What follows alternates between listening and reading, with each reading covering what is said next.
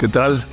Muy bienvenidos a otro episodio más de Pensamientos y Diálogos con Palemón Camus, un servidor, como parte del movimiento Jesus Gen o Generación Jesús, en el cual, como les hemos venido ah, diciendo o anunciando, la mezcla para producir más programas y ya no ser nada más a una generación más o un movimiento generacional, sino un movimiento que se convierta en un constante crecimiento que fue o es el propósito de, Jesús, el propósito del Padre, hacer un movimiento generacional que vaya en aumento. Porque normalmente hemos tomado las generaciones como una época o una edad aquí en la historia de la Tierra. Inclusive hace ya unos años se oyeron estudios y hubo estudios de la generación tipo Josué, la generación Juan el Bautista, Dios me habló de la generación Natanael, etc. Y lo veremos más adelante cuando hablemos de las familias o de las generaciones. Y Dios me lo habló como tipos de en una misma generación o dentro de una generación la manifestación de cada tipo que nos demuestra la palabra de Dios para ayudarnos a identificar alguna forma de jóvenes o de adultos o de matrimonios que, o de familias que van a produciendo un impacto cultural, un impacto del reino de Dios en esta sociedad que lo estamos viendo que está aumentando. Entonces ya no nada más eso, o una generación como ah, la sociedad también ha catalogado, sociedad X, Y, Z, o posmodernista, generación minimalista que se refiere más a lo estético, sino generación Jesús, Jesus Gen, lo cual nuestro propósito es discipular individuos, discipular familias, oraciones como eclesía, lo cual vamos a entender más claro, que es como Jesucristo le llama a, la iglesia, eclesía o el cuerpo de Cristo en esta tierra, y transformar la cultura en la cual nosotros nos desenvolvemos cada día de nuestra vida que es la esfera de influencia en la cual Dios nos permite vivir en determinado momento. Yo quiero decirte algo, no importa el tipo de trabajo o cómo estás o tal vez estás incómodo, Dios quiere que tú te expreses, que lo expreses a Él en medio de la esfera en la cual tú te desenvuelves y te aseguro algo, va a ir cambiando o te van a correr, te van a poner en otra posición, van a querer deshacerte o bien van a querer más de lo que tú tienes por la sabiduría, la gracia que Dios te da, te está dando, por la influencia del Señor, la influencia del Espíritu Santo en el lugar en el que tú te desarrollas cada día de tu vida. Así que iremos teniendo algunos cambios, algunos, algunos ajustes como el podcast, este podcast de pensamientos y diálogos. Ah, lo más seguro, lo hemos hablado de algún pequeño cambio o alguna transformación, tal vez en la secuencia semanal, quincenal, ya los iremos informando, como iremos dando también como estamos anunciando de antemano, tendremos cursos no con la intención de hacer un instituto bíblico, sino de participar en la transformación de discípulos como individuos y familias que disipulen a otros formando una comunidad que se extienda a otras comunidades, voy a redundar la palabra como eclesía, entonces formar o ser parte de un movimiento que yo veo que Dios está haciendo en diferente forma, en diferentes lugares, con diferente estilo, pero está formando como movimientos de discípulos que disipulan a otros por medio de su eclesía. Y lo vemos desde Abraham. y esta, a esta plática o a este episodio le estoy llamando Promesas en Abraham, Pacto de Jesús. Como ah, he hablado en la ocasión pasada, en la vez pasada o dos, de las promesas dadas a Abraham, hablé de tres de ellas, hay más. Hay un pacto con Abraham, ¿verdad? Y hay un pacto ah, con Noé, hay un pacto, pero dice que el pacto de Jesús nos incluye a todos los pactos y a todo lo que le prometió a Abraham. Y quiero unir tres versículos que ya he hablado, pero que se han unido en una forma muy interesante en esta ocasión. Génesis 12, del 1 al 3, muy conocido, Jehová había dicho a Abraham, vete de tu tierra y de tu parentela y de la casa de tu padre a la tierra que te mostraré. Haré de ti una nación grande. Te bendeciré engrandeceré tu nombre y serás bendición. Bendeciré a los que te bendigan y a los que te maldigan maldeciré y serán benditas en ti todas las familias de la tierra. Es interesante ah, porque habla nación y habla familias, lo vamos a ver también en un momento. Naciones, familias. Y vemos nosotros que Dios hace un pacto después con Abraham, en donde Abraham parte los animales a, la mitad. Era un pacto que se hacía en aquella época, en el cual cruzaban y ahí se hablaban diferentes cosas. Y hay un pacto que hace Dios con Abraham. Abraham no lo cumple. Se queda dormido, aunque está espantando a los opilotes que querían venir a comer los animales que estaban partidos a la mitad, pero se casa, se queda dormido, y Jesús cruza por en medio de los animales y él cumple el pacto. Abraham nunca cruzó.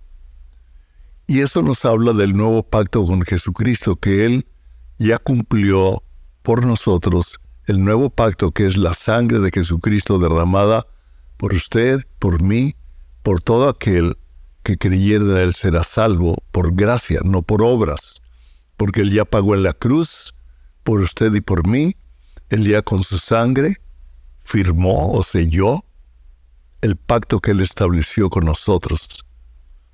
Usted y yo estamos bajo un pacto de Jesucristo, y si usted nunca ha entrado al pacto de Jesucristo y nunca lo ha reconocido o creído como Dios, como nuestro Señor, nuestro Salvador, hoy es el día de entrar en el pacto de Él, en el cual Él en la cruz llevó sus pecados, llevó mis pecados, los pecados de la humanidad, para que todo aquel que en Él cree no se pierda, mas tenga la vida eterna. Entonces vemos nosotros naciones, familias.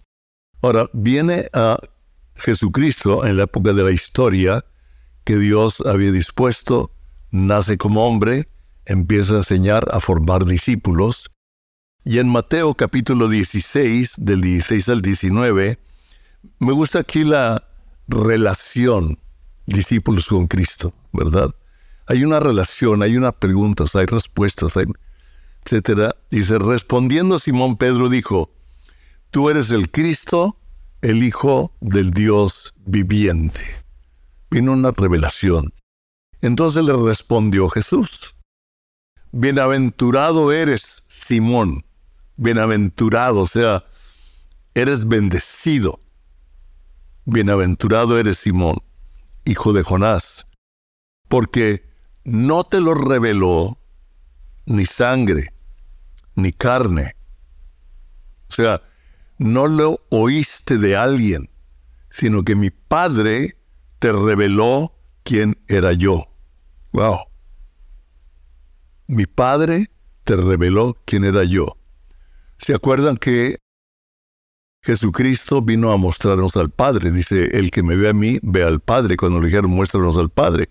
Digo, ya tiene un tiempo caminando que no lo han visto, el que me ve a mí, ve al Padre. El Padre y yo uno somos. Y Él vino a revelarnos al Padre. Y vemos aquí que el Padre, por medio del Espíritu Santo, revela a su Hijo, a Jesucristo, a Pedro. Quiero decirle, Jesús se está revelando a muchísima gente en esta época. Nosotros estamos viendo que la maldad está aumentando, que hay una manifestación muy fuerte de los enemigos de la cruz, los enemigos de la verdad, y parece que como si viviéramos en un mundo ah, que nos agobia, que nos aprieta, que, pero es al revés. Lo que pasa es que Jesús está manifestando en nosotros, a través de nosotros, y cuando nosotros expresamos a Jesús, los demonios tiemblan. Es como con Esteban, ¿verdad? Cuando lo apedreaban y él vio los cielos abiertos, dice que le rechinaban los dientes a los que a los que lo apedreaban. Y a todos estos demonios que se están manifestando por hombres y mujeres incrédulas que han sido, ah, han endurecido su conciencia, sin embargo, hay gracia para ellos, todavía hay un tiempo de arrepentimiento, pero mientras está ese velo puesto, esa conciencia endurecida, gritan, ¡Ah! se manifiestan, pero no son más, son menos. Usted y yo somos mayoría. Y si usted lo puede a través de toda la palabra, como cuando Elías huye y él cree que no más, no más era él. Oh, le dice Dios, hay como 70 ya o más que no han doblado rodilla. ¿Sí? O a, Eliseo que le muestra a su siervo todo el ejército de los cielos, rodeándolos para protegerlos y pelear por ellos. Son más los que están con nosotros que los que están contra nosotros. Entonces, vemos aquí que Él le dice, porque no te le reveló carne ni sangre, sino mi Padre que está en los cielos. Y yo también te digo que tú eres Pedro, y sobre esta roca edificaré mi iglesia. Y las puertas del Hades no la dominarán, o sea, no prevalecerán contra ella, no tendrán autoridad contra ella. Y aquí cambia pero yo a ti te daré las llaves del reino de los cielos. Dios le está dando a usted y a mí las llaves del reino de los cielos por la revelación de Jesucristo en nosotros. Y la autoridad del enemigo no puede contra nosotros, sino que nuestra autoridad es la que los afecta a ellos. Y lo dice aquí bien claro. A ti te daré las llaves del reino de los cielos todo lo que ates en la tierra será atado en los cielos, y todo lo que desates en la tierra será desatado en los cielos. Edificaré mi iglesia, dice, eclesía, y no prevalecerán. Vemos nosotros que eclesía es un término que Jesús usó. No dijo templo, no dijo sinagoga, no dijo tabernáculo, sino que usó un término, una, una terminología que se usaba en el sistema de gobierno griego y que los romanos la adoptaron, y que era un grupo de ciudadanos que tenían la autoridad para ir a un lugar y establecer la cultura de Roma. O sea, Roma iba conquistando países, iba conquistando naciones, y Roma enviaba a un grupo de familias con la autoridad para llevar la cultura de Roma a ese lugar. Y Jesús, a usted y a mí, nos ha dado la autoridad para que en su nombre vayamos y traigamos la cultura del reino de Dios. Y por eso nos ha dado la autoridad y las llaves.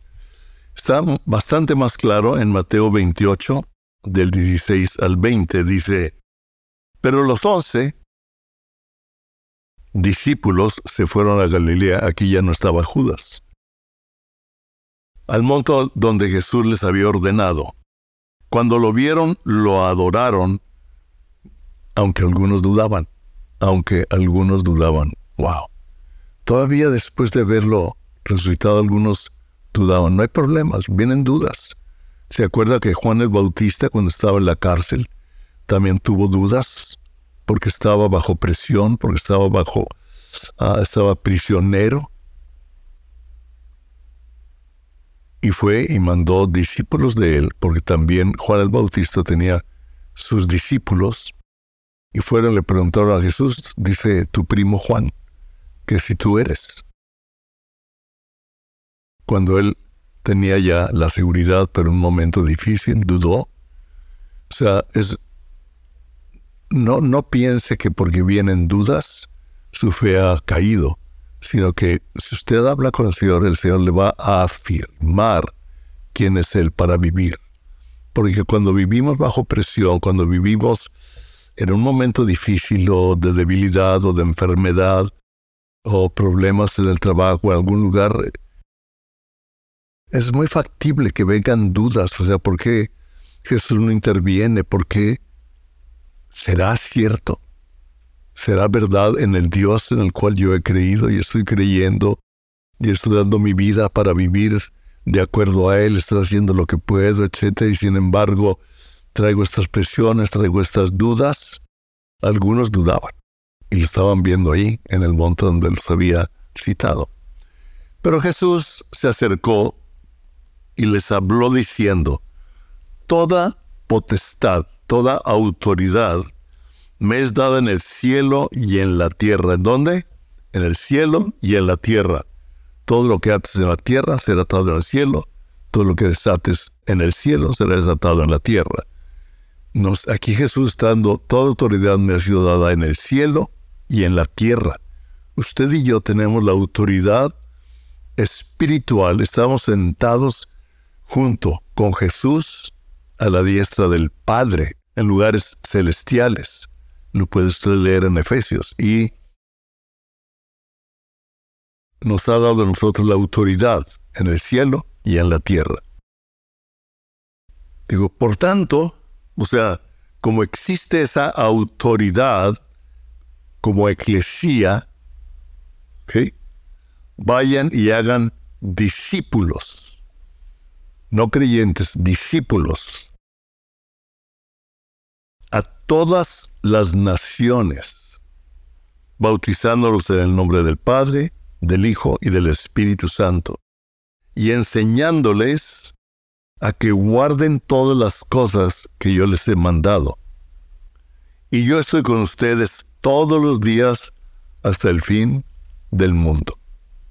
Hasta el fin del mundo. O sea, hasta el fin cuando venga Jesucristo a tomar su lugar en esta tierra y ya, no vendrá como el Cordero para ser crucificado, vendrá como el Rey de Gloria, con su iglesia, con los ángeles. Uy, increíble, hay una, una visión una vez vi un cuadro, una pintura de él montado en un caballo y todos los ángeles, por ahí lo, lo ha visto, ¿no? Y todos los que han muerto en Cristo viniendo junto con él. Y vemos nosotros aquí que dice, vayan a todas las naciones. La palabra naciones se refiere también a todas las familias. En la mentalidad hebrea, una nación no existe si no existe por familias. Las familias son las que componen una nación. Vayan a todas las familias de la tierra y hagan discípulos de ellos, a discipular hombres, mujeres, familias, individuos, matrimonios, para que ellos disipulen después, porque dice, enseñándoles a vivir la palabra, para que hagan lo que yo les he mandado. O sea, no nada más hablarles de Jesús, sino enseñarles cómo vivir la palabra de Dios, el reino de Dios en esta tierra, para que ellos puedan expresar a Jesús por medio de los dones que Dios le ha dado a cada uno en su esfera de influencia y transformar la cultura o la esfera en la cual Dios lo puso a usted y a mí. Y nos da una promesa. Dice, estaré con ustedes hasta el fin del mundo. Nos da la autoridad, nos da la promesa que le hizo Moisés, que le hizo Josué, pero aquí es un, un pacto mejor que el de Abraham. Yo estaré con ustedes hasta el fin del mundo, porque Él vive en mí, Él vive en todo el que lo invita a vivir en su corazón, pero hay momentos en donde necesitamos que su presencia sea manifiesta. A veces que estamos platicando del reino o que estamos en una reunión podemos ah, percibir que hay cierta presencia. O sea, una cosa es Cristo en mí y otra cosa es Cristo manifestándose en medio de nosotros y percibiendo la unción, percibiendo como grupo, como familia, lo que Dios está haciendo y quiere hacer. Y es un momento como familia, como matrimonio, como familias reunidas en los cuales el Espíritu Santo nos habla y Él desata de la unción y desata la capacidad del don que Dios le dio a usted. Le va a hablar, nos habla y nos impulsa a expresarlo a Él en cualquier lugar en el que nos encontramos. Y Dios nos ayude a ser una eclesía que forme eclesías, una iglesia que forme iglesias. No nada más como una forma organizacional en cuanto a un sistema, sino como a una organización familiar, una organización del reino, en la forma en que Dios le habla a usted, gracias a Dios por las iglesias corporativas. Nosotros somos producto de ello, amamos a la iglesia como la conocemos, pero Dios está revelando a discipular a las familias, a los individuos, a los matrimonios, para enseñarlos, apoyarnos unos a otros y vivir el reino de Dios e influenciar con lo que Dios le ha dado a usted y a cada uno de nosotros que es diferente, y edificarnos unos a otros, y edificar y establecer la cultura del reino, porque Dios nos ha dado la autoridad para ir.